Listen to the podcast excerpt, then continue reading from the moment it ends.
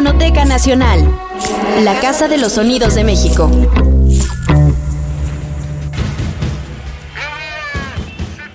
Esta semana en el podcast de la Fonoteca Nacional, Ángel Fernández, histrión del micrófono, donde escucharás una muestra de narraciones y críticas que este narrador, showman del espectáculo deportivo, tuvo en algunos mundiales de fútbol, entre ellos los celebrados en México en 1970 y 1986. Acompáñanos.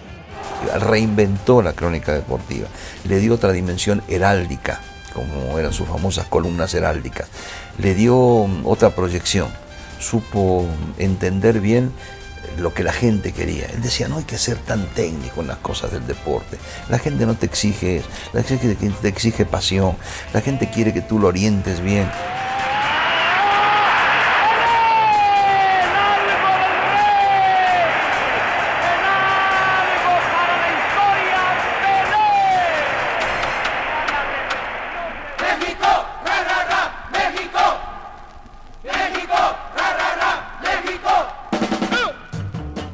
Escuchaste a Jorge Che Ventura, cronista deportivo que cubrió más de 13 mundiales de fútbol y era gran fanático del Club América, hablar sobre Ángel Fernández, histrión del micrófono. El Ángel Fernández dejó de lado la crónica deportiva objetiva, que en ocasiones abusaba de las estadísticas duras, y en contraste instauró un nuevo tipo de transmisión radiofónica y televisiva, especialmente para encuentros de balompié, aunque no se limitó al deporte de Maradona y Pelé, pues también incursionó en el boxeo y el fútbol americano.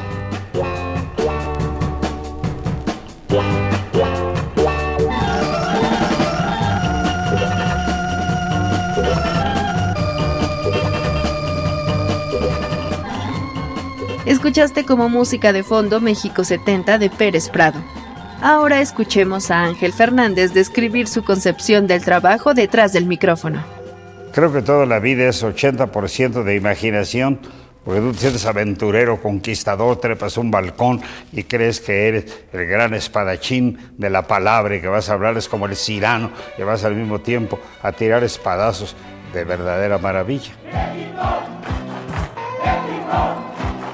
Espadachín de la palabra Comenzó como cronista de béisbol. Narró incontables partidos desde el Parque del Seguro Social en la calle de Obrero Mundial en la Ciudad de México. Desde sus inicios fue más que un cronista deportivo, era un personaje hecho para el espectáculo. Es decir, un showman, que sabía hacer feliz al público. Y en caso de que el evento deportivo que cubriera no fuera tan emocionante, su carisma, imaginación y agilidad mental lograban mantener a los espectadores entretenidos. No se sabe si el estilo cuasi literario de El Ángel, como se le solía llamar, haya sido influencia de su tío Leonel Rugama, hermano de su madre, quien fue un sensible poeta nicaragüense que en 1970 murió en combate frente a las tropas del dictador Anastasio Somoza de Baile. No obstante, Ángel Fernández, además de ser una inspiración para los cronistas que le sucedieron, también era dueño de un agudo sentido crítico, lo cual quedó en evidencia durante sus participaciones en Mancuerna con el taurofilio Rafael Solana.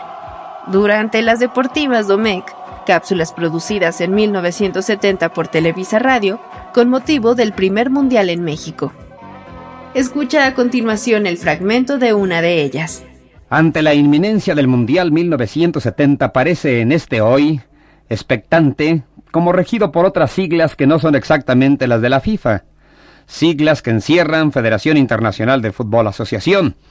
Hay algo así como una FBI o una organización como la Interpol o la Scotland Yard, espías por todo el mundo.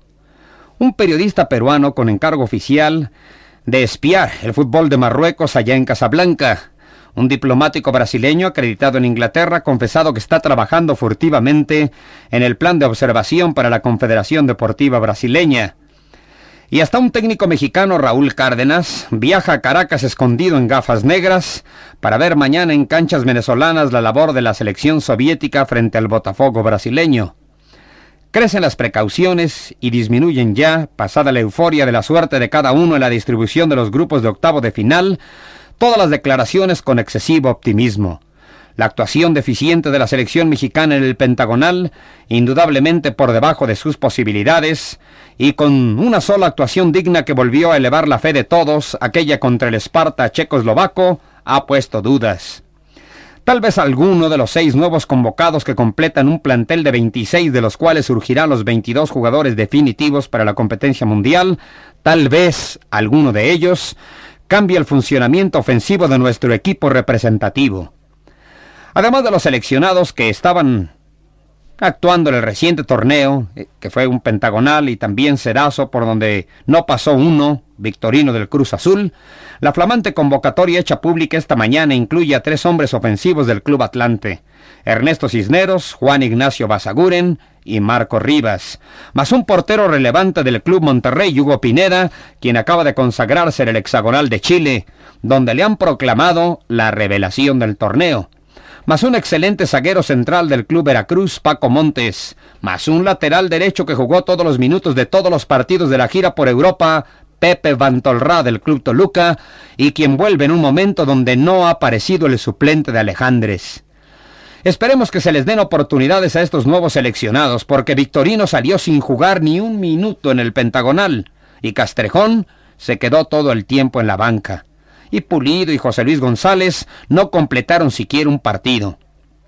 Esperamos que el vigor de Basaguren y la combatividad de Rivas sean puestas a prueba y lo más pronto posible como, digamos, en los inmediatos compromisos del 15 y 18 contra la selección de Bulgaria en el Azteca y en León respectivamente. Los búlgaros, con ese fantasma victorioso que se paseó por Guadalajara durante los Juegos Olímpicos, vuelven a sacudir la expectativa del fútbol mexicano, y con su fútbol duro y rudo han puesto otra vez un escollo en las aspiraciones peruanas, porque en el grupo de León el número 4 del Mundial, el favorito unánime es Alemania Occidental, la subcampeona del mundo, y el acompañante para cuartos de final parece que estará entre búlgaros y peruanos, aunque se está despreciando a Marruecos.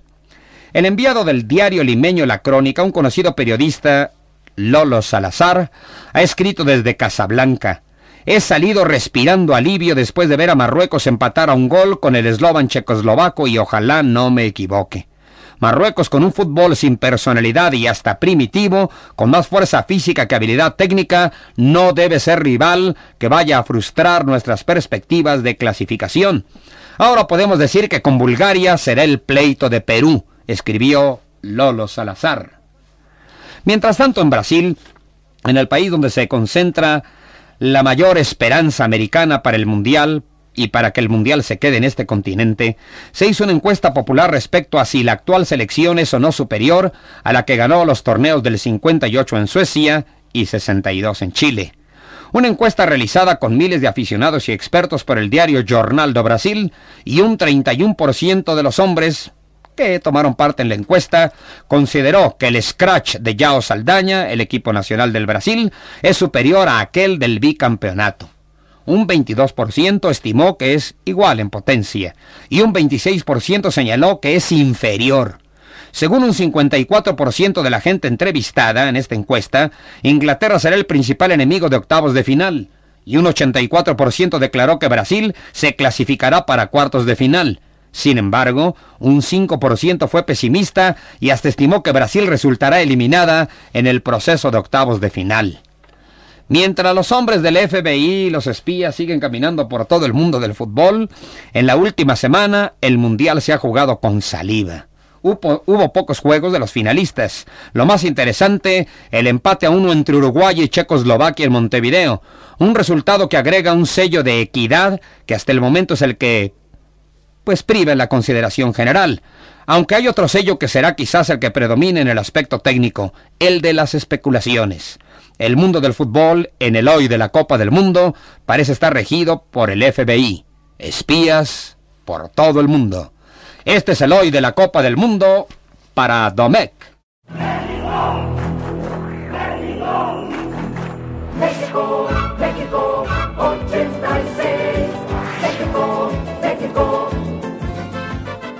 Un rasgo que le dio originalidad al estilo de Ángel Fernández fue su prolongado grito de gol, el cual llegaba a extenderse por hasta 15 o 20 segundos. En una ocasión hasta Guillermo Cañedo, uno de los primeros presidentes del Club América tras la compra del equipo en 1959 por parte de Emilio Azcárraga Milmo, tuvo que decirle al cronista, Angelito, bájale, no es para tanto. A pesar de que nuestro espadachín había sido contratado por Televisa para animar los partidos de los millonetas.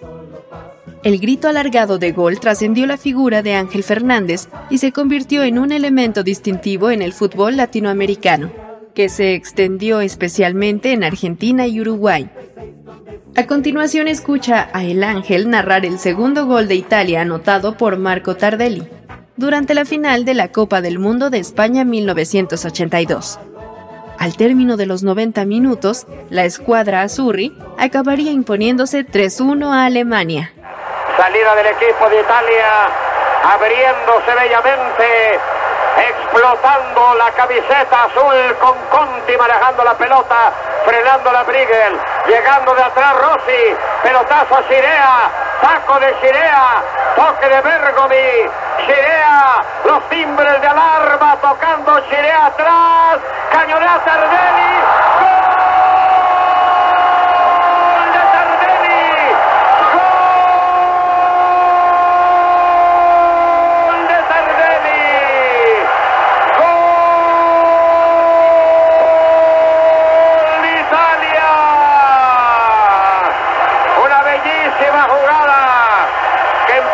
con estos toques.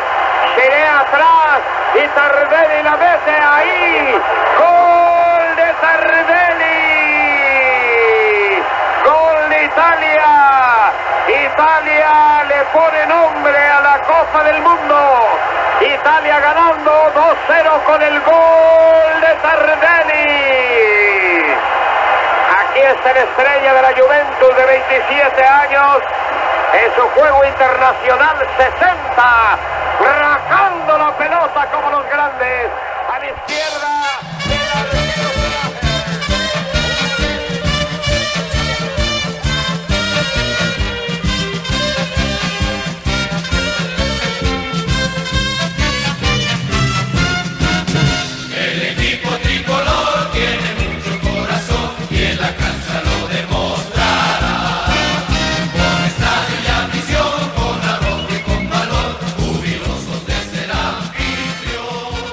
Indudablemente el ojo crítico de Ángel Fernández no dejó de analizar, señalar y cuestionar al ídolo mexicano durante el Mundial del 86, Hugo Sánchez, quien un año antes había firmado contrato para el club más prestigioso del mundo, el Real Madrid. Escucha la siguiente cápsula, producida en 1986 por el Instituto Mexicano de la Radio, donde Ángel Fernández cuestionó el éxito que el delantero había tenido en la Liga Española Hoy presentamos Hugo Sánchez, el ídolo frío. A muchos de los jóvenes no les va a gustar el título. Hubieran preferido Hugo Sánchez, la tea hirviente de la selección nacional mexicana. Y a mí me hubiera encantado también que el escudo de Hugo estuviera cubierto de llamas y la gente lo viera pasar como un ser mitológico y victorioso del balompié mexicano. Pero en España no lo quieren. En México es un hombre que brincó en determinado momento cuando empezaba a hacer enorme historia con el equipo de universidad y se perdió, como dicen, el afecto.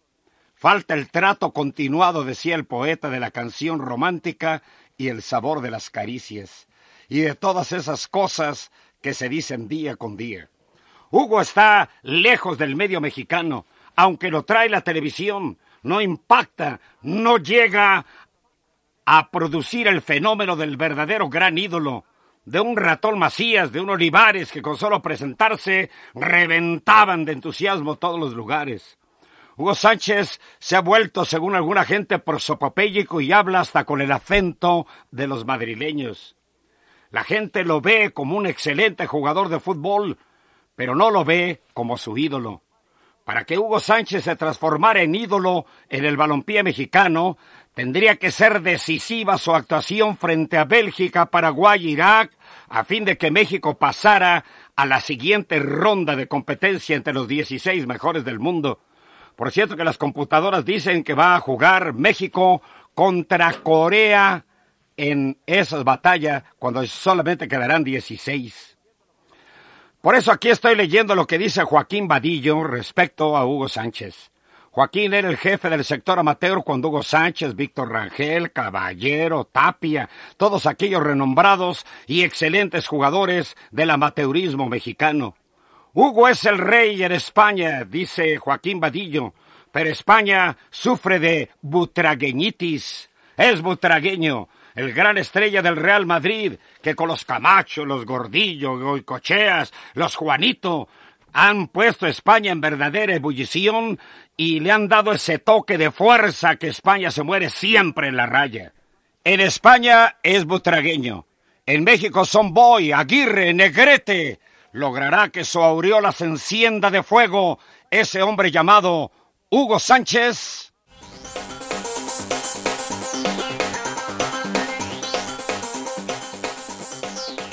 Ángel Fernández era un experto en Copas del Mundo, pues participó como narrador en los Mundiales de Inglaterra 66, México 70, Alemania 74, Argentina 78, España 82 y México 86.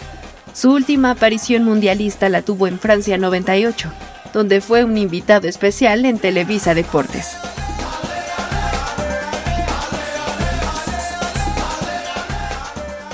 Esta experiencia se puede apreciar en la siguiente cápsula, donde enlista, acaso con ojo de historiador, a los colegas cronistas que más admiraba, ya sea en Latinoamérica o Europa. Escuchémoslo. Hoy presentamos los cronistas de los mundiales. A lo largo de los campeonatos del mundo he conocido a brillantes narradores, como mi compañero Paulo Planet de 1970. Mejor para Pelé, mejor para Tostao, se hizo famoso. También conocí del Brasil al gran Curi que acaba de morir. Era el relator que podía ver el juego con anticipación mejor que nadie en todo el mundo. Hempel, un narrador de Alemania Oriental, era mi héroe porque solamente daba las alineaciones y se callaba todo el tiempo. Si había un tiro formidable por ahí, el minuto 15 decía, tiró bien, Müller y se volvió a callar. Se terminaba el primer tiempo y decía, final del primer tiempo, regresamos. Es son los estilos. Pero hay escritores bárbaros. Brian Granville, que escribe en el Times y ha hecho 25 libros de fútbol, es despiadado. Bautizó a los argentinos como animales en 1966. Llamó a unos chamaquitos mexicanos que quisieron saludar a Sir Al Ramsey como un grupo de famélicos desarrapados y siempre tiene el bat dispuesto para dar grandes, grandes home runs. Sin embargo, es un hombre que sabe mucho fútbol. Dice que Dinamarca en este momento es el mejor fútbol del mundo, pero toca la campana. Creo que el nivel del próximo campeonato mundial no será muy alto. Habrá grandes batallas en cada uno de los juegos. Y varios equipos tendrán posibilidades, entre ellos México, dice, porque ser anfitrión es una ventaja y nadie lo puede negar. Argentina sorprendería si Armando Diego Maradona decide sentarse en el trono de rey. Y me dio gusto leer esto, porque había yo escrito un artículo en el Heraldo que decía, limpiad pronto el trono que llega el rey, don Diego Armando Maradona. Armando es un hombre tan increíble que Granville escribe esto. Argentina puede ser campeona del mundo si un hombre se decide a darlo todo y se entrega de frente. Francia la ve muy equilibrada, la Unión Soviética parejita, sin fantasía, un equipo colectivo de un país colectivo. O sea, no hay nada relevante en la Rusia para Brian Granville. El fútbol brasileño lo declara en crisis. Hay un éxodo grande de jugadores y dices, la gente sigue pensando usted agarra una palmera, sacude y en lugar de caer cocos en el Brasil caen magníficos jugadores. Eso es más o menos lo que señala Brian Granville, abuela pluma, de lo que será para él el Mundial de México 86.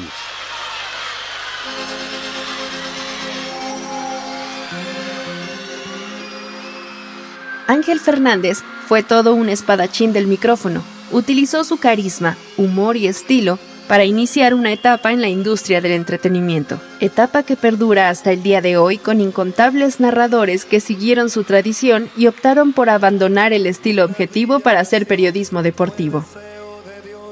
Guión e investigación, Paola Talamantes y Pedro Montes de Oca. Producción, Oscar Peralta. Locución, Lucía Bernal. Fonoteca Nacional, la Casa de los Sonidos de México. Visita nuestra página y síguenos en Facebook e Instagram como Fonoteca Nacional y Twitter arroba Fonoteca.